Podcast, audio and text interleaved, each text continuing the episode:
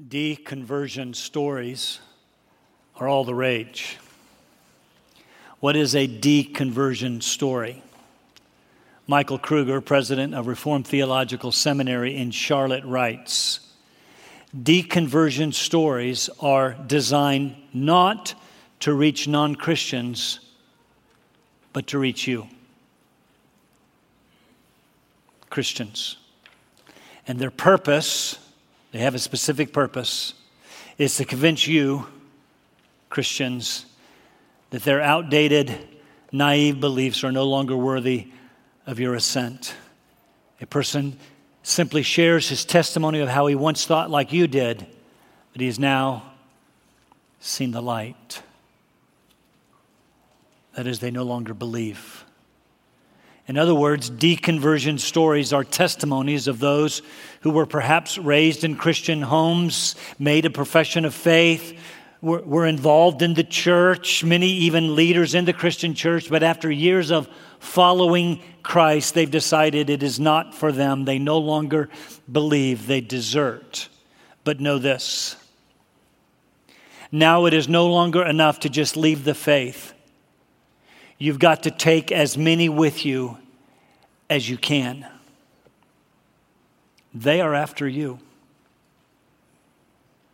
If only others could have the freedom that, they now have. It's almost as if there is a validation of disbelief. If, if they can get you to disbelieve, dis, uh, to deconvert, to desert with them. Comfort in numbers, I suppose. Many of you can remember the reverberations that made their way through the evangelical community when Joshua Harris, a prominent evangelical pastor and author of the book I Kissed Dating Goodbye, deconverted, abandoned the Christian faith, publicly said, I no longer believe.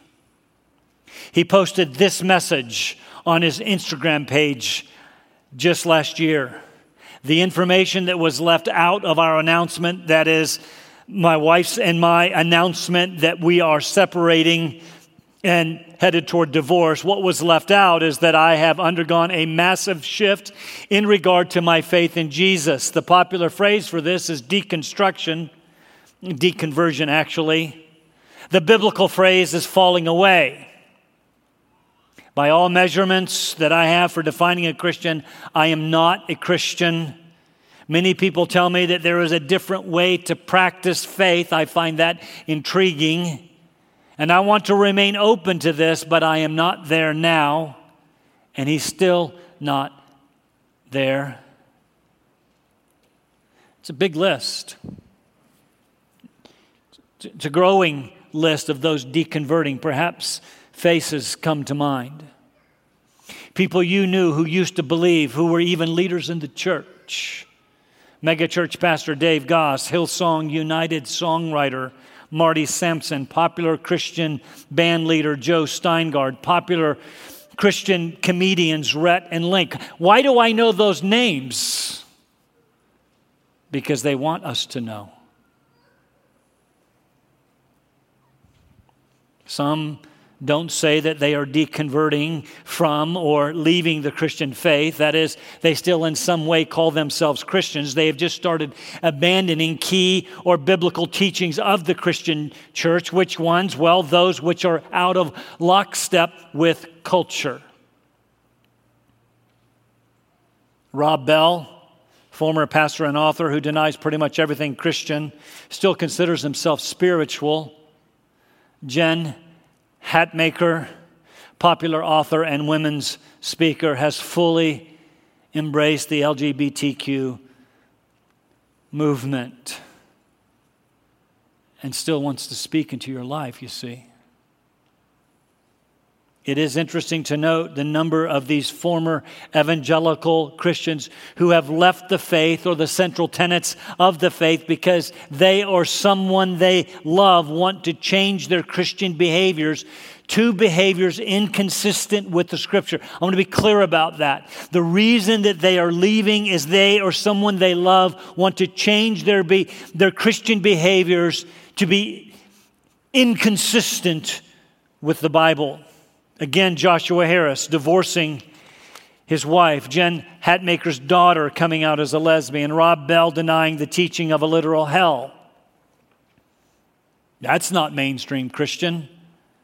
That in the end, everyone is saved and love wins. Why do I bring this up before you today, besides the fact that they are after you? Because again, today it is not enough to just walk away from the Christian faith. No, many, uh, as many leaders leave, they somehow feel the necessity to take as many uh, with them as they can. And so, in that sense, they are fully false teachers. Those within the church targeting the church typically promoting a moral ethic that is at odds with the Bible. And perhaps they don't leave the Christian faith per se, but they do leave behind some of its inconvenient truths. So I want to warn you, as Peter does in his second letter, listen very carefully. You cannot leave the Christian faith without eternal peril. To desert brings severe consequences, eternal consequences made worse if you seek to ruin the faith of others. I do not understand what they are doing. You see, Jesus said in Mark 9, Whoever causes one of these little ones to stumble, it would be better for him if, with a heavy millstone uh, around his neck, he had been cast into the sea. Peter will later say in this, his second letter, second part of chapter 2 For it would have been better for them not to have known the way of righteousness than having known it to turn away from the holy commandment handed to them. Do you see what he says? It would be better to have never heard than to have heard and said no. It's worse. You say, What is this? Just a scare tactic, Scott? Call it whatever you want. I, I am warning you, having heard, do not desert. It will not go well for you. Further, you cannot subvert the truth of Scripture. Listen carefully. You cannot subvert the truth of Scripture to satisfy sinful longings, yours or someone else's. Michael Talley and I were talking about something akin to the, this just this week. The Christian faith uh, in, in our country has been in the mainstream so long that we don't know what it's like to not be in the mainstream, to not be the norm. We long to be accepted, cultural, to, to fit in. But the truth is, it has always been intended that Christianity live in the margins. It is supposed to be countercultural. We're not supposed to be accepted. We're not supposed to fit in. We live in a fallen world, and if we are accepted by that fallen world, if there is no difference, listen, if there is no difference between us, our values, our behaviors, and our beliefs, then something dreadful is amiss. Again, having been mainstream, when our so called Christian society is taking a left turn, we are lost. We don't know how to respond. Here is how we respond it is the way we were always intended to respond. We build our lives, our values, our behaviors, and our beliefs on the truth of God, God's word, regardless of what the culture says. And that will cost us sometimes dearly. It will cost us acceptance. It may even bring ridicule and shame, and maybe even more. We are not mainstream. All of that was a bit extra. Peter and I, following Peter, today are sounding a warning. In a world of social media and electronic communication and information and podcasts at your fingertips, in your pockets, we are in danger of being exposed to false teachers. You see, the truth is, they don't even have to be in the church to have a voice. They can spew their falsehoods, and many will listen, especially if it tickles their ears and fits their fancies. You can find someone that will tell you in the name of Jesus that it's okay to live like you want to live.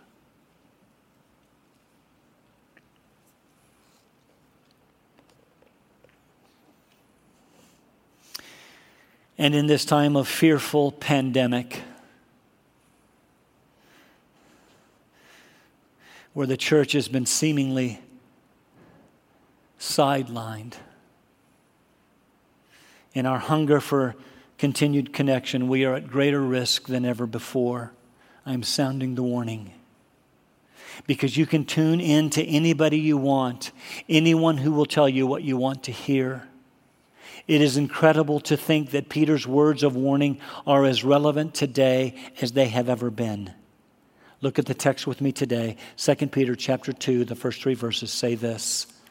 But false prophets also arose among the people just as there will also be false teachers among you who will secretly introduce destructive, he uses that word three times in this text, destructive heresies, even denying the master who bought them, bringing swift destruction upon themselves. They spew destruction, but they are bringing it on themselves.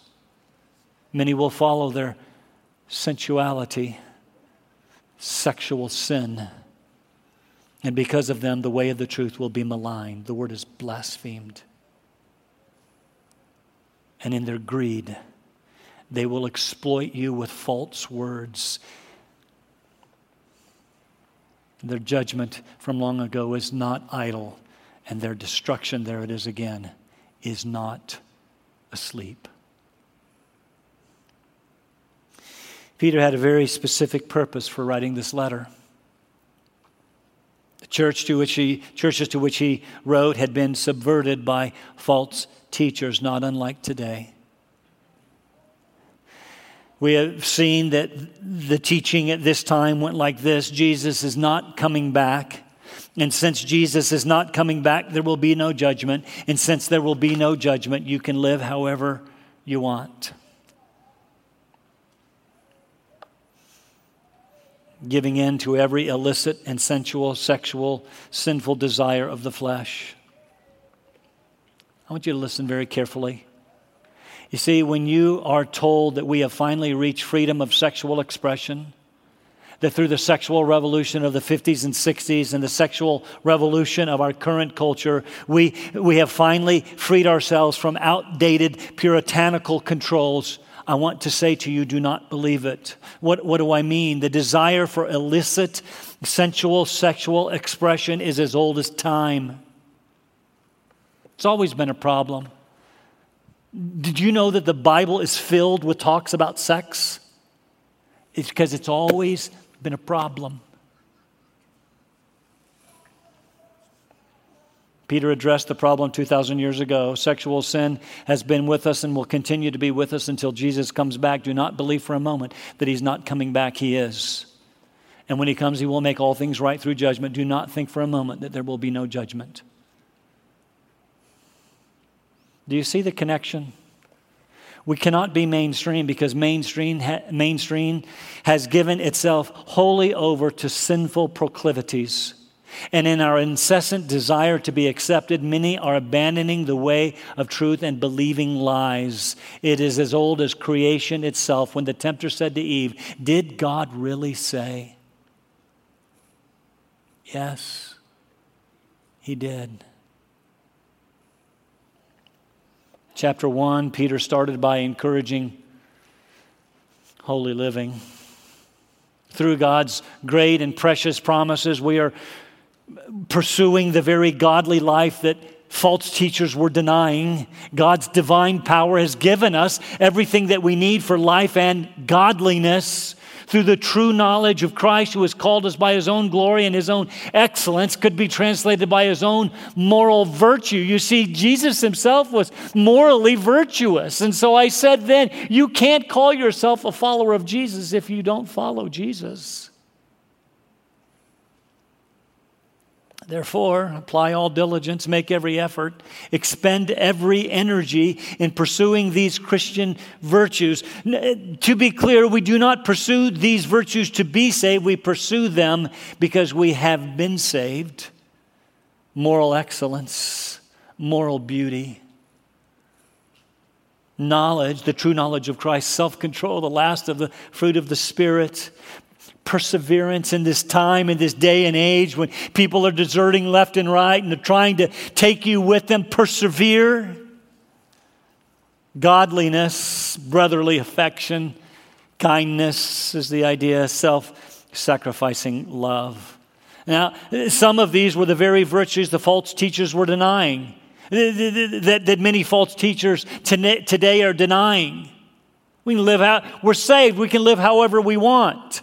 Some by, uh, deny by deserting the faith. Some deny by assaulting the tenets of the faith, dismissing the scripture. Have you heard this as culturally irrelevant?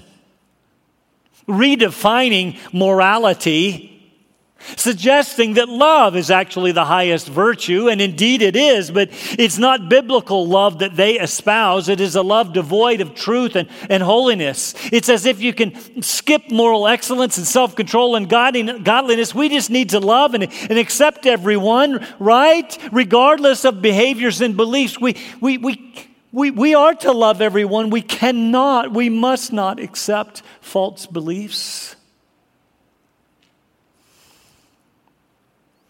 I'm getting ahead of myself again. Having encouraged pursuit of godly virtues, having told them he will continue to remind them of these things until he dies, Peter began his argument, the main body of the letter. But even when he began it in the middle of chapter one, he doesn't get to the main point until today.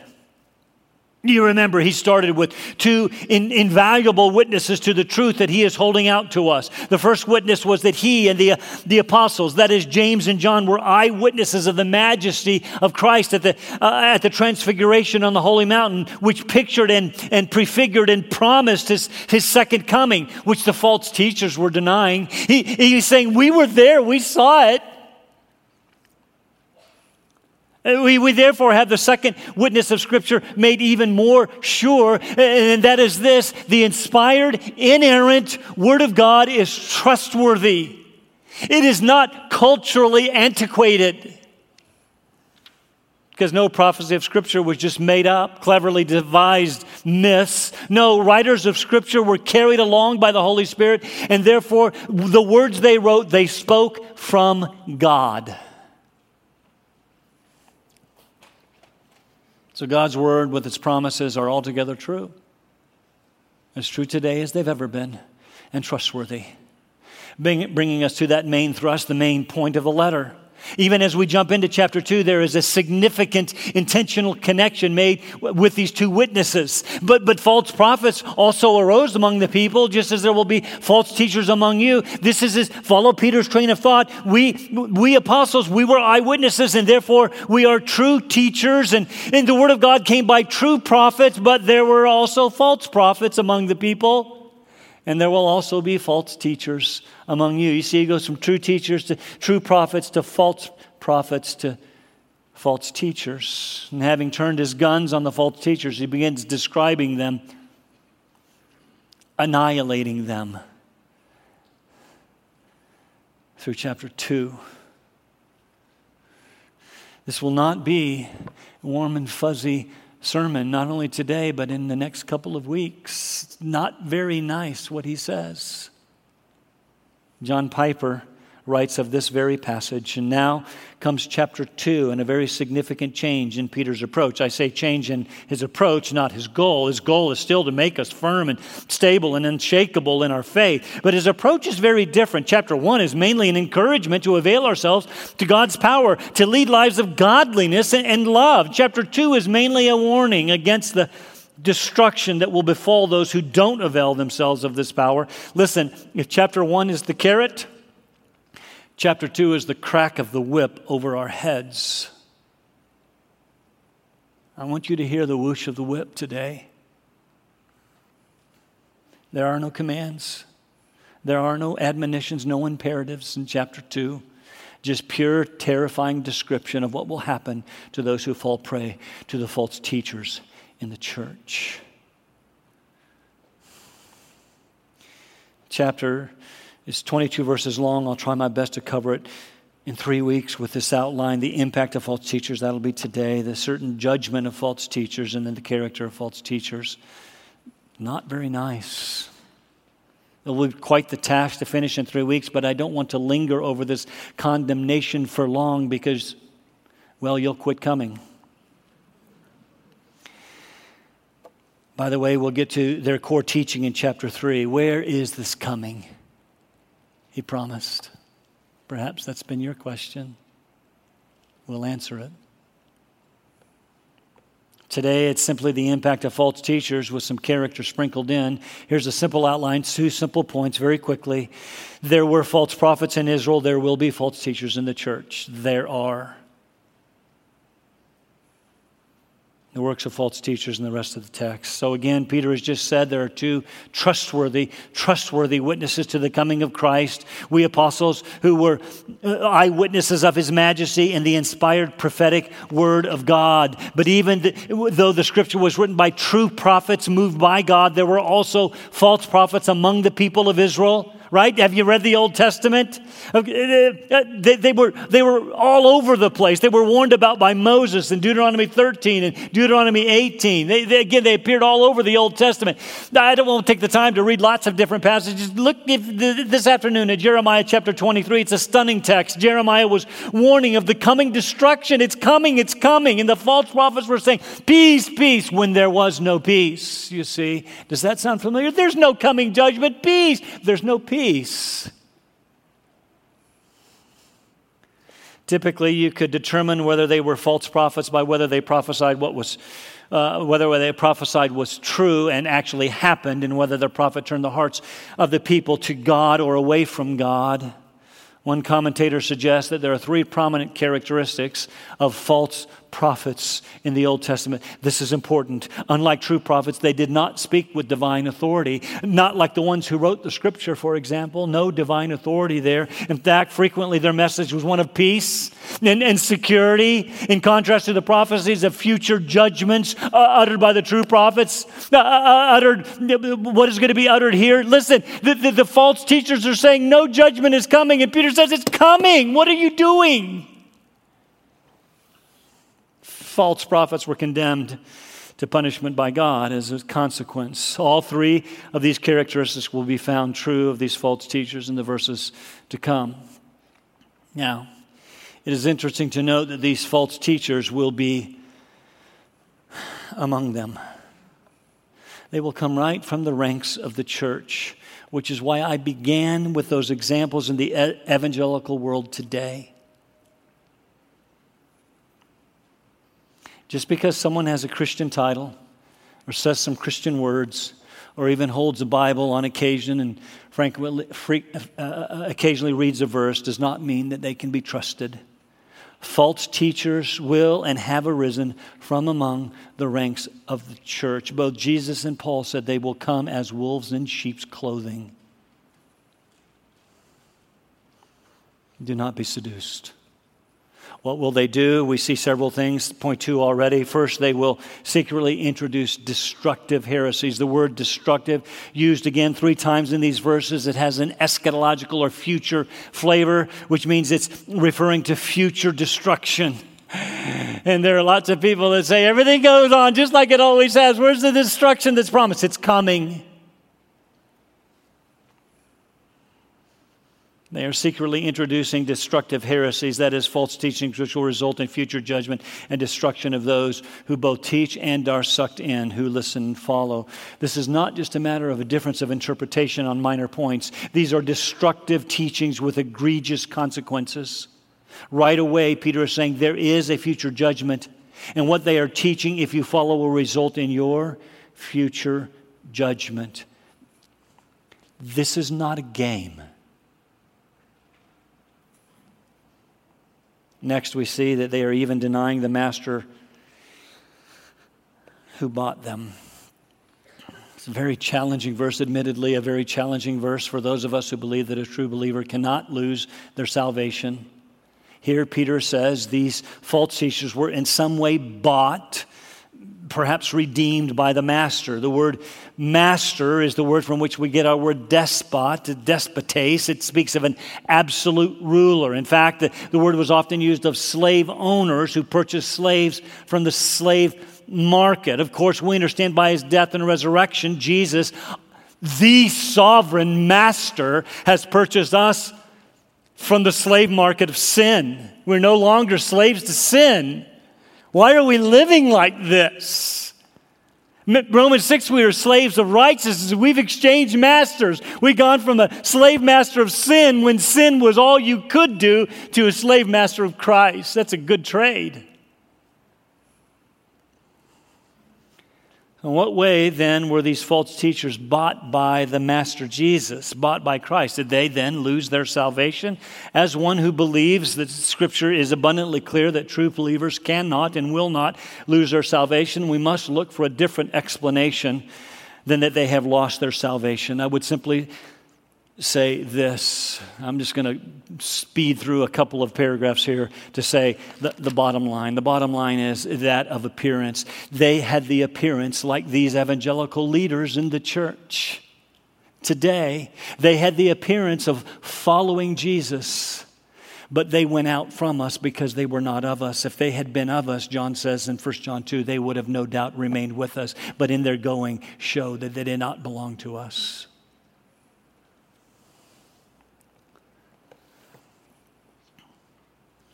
Here, Master Jesus bought them in that his death was for sinners, sufficient for sin, but they would never believe. They would go on then to say things like, Christ is not coming back, there will be no judgment, we can live in our sin, which we thoroughly enjoy. There is no way, biblically speaking, that such people have been truly saved. They appeared to be saved, they appeared to follow, but they never truly were. So they secretly introduced destructive heresies. They, in some way, deny Jesus who bought them. That is, by their lifestyles, they deny his call to salvation. They, they deny this subsequent uh, sanctification.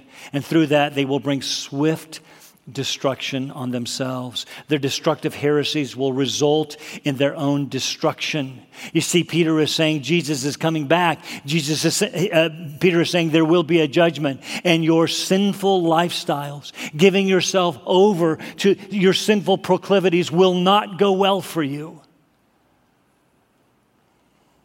Sinful lifestyles will be condemned. Verse 2 says, Sadly, many will follow their sensuality. The word sensuality is that old, uh, is that old uh, word. Um, uh, um, can't remember it, but I have it written down here. Which speaks, but it speaks of sensual licentiousness. That's the word I'm looking for. The word speaks of uh, sensual, sexual. Listen, sexual sin. He'll use the same word later in this chapter to speak of the sins of Sodom and Gomorrah.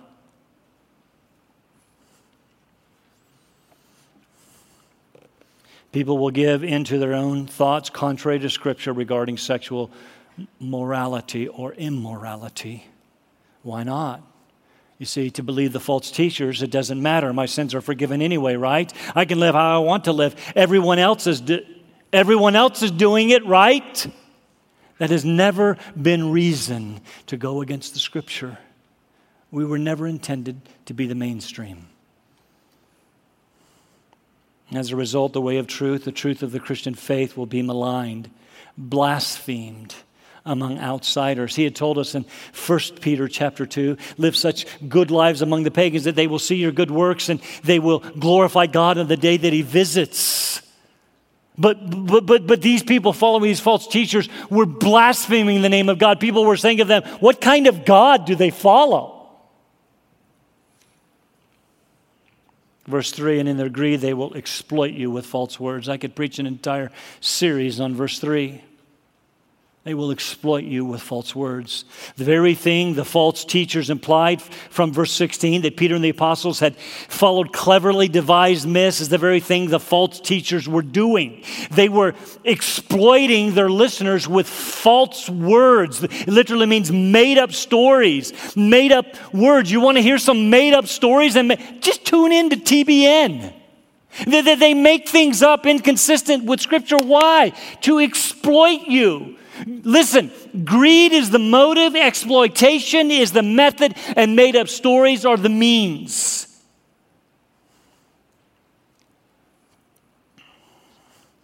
Put those two things together sexual sin and greed, and you have the description of false teachers then and frankly today. You have heard me condemn the prosperity gospel many times from this pulpit. Not only is it horribly unbiblical, it is a, a, false means by which false teachers exploit listeners, followers to enrich themselves. Their favorite method is give money if you expect healing to happen, give money, sow a seed of faith. If you ever hear those words, sow a seed of faith, turn it off if you expect to get rich yourselves, and they end up getting rich, living in mansions, riding in jets, bankrolling the money. They exploit seduced followers for personal gain. But know this while they deny the second coming of Christ, while they deny future judgment, while they live how they want, exploiting you, their judgment is coming. The very judgment the false teachers denied was coming for them. It is not idle, it is coming at the proper time. When you, when you are wondering, where is this coming that he has promised? Where is this? Ju-? It's coming. And their destruction, the third time the word is used in these verses, is not asleep. And so I would say to you, do not be seduced. I quoted from John Piper's sermon on this text earlier. I close with his further words. 2 Peter 2 is aimed at keeping me from being a heartless pastor. What is a heartless pastor? It aims to keep me from playing games in this pulpit. It aims to keep my sermons from dissolving into pep talks about the power of positive thinking. It aims to make me earnest about, about my calling and angry about false teaching and grieved over the destruction of the ungodly. This chapter is no accident in Holy Scripture. It is the Word of God and it is profitable for teaching, yes, and reproof and correction and training in righteousness, that all of us might become very, very zealous to confirm our call and election in other words, this is serious. This is not a game. The intent of the chapter is to keep us from falling away through false teaching, the false teaching of those who wish to pursue their sinful desires and want to take you with them. Can I encourage you? Can I challenge you? If you start reading a testimony of someone who used to believe and they want to tell you now why they don't, just turn it off. Do not presume upon grace. Again, this is serious. It's not a game.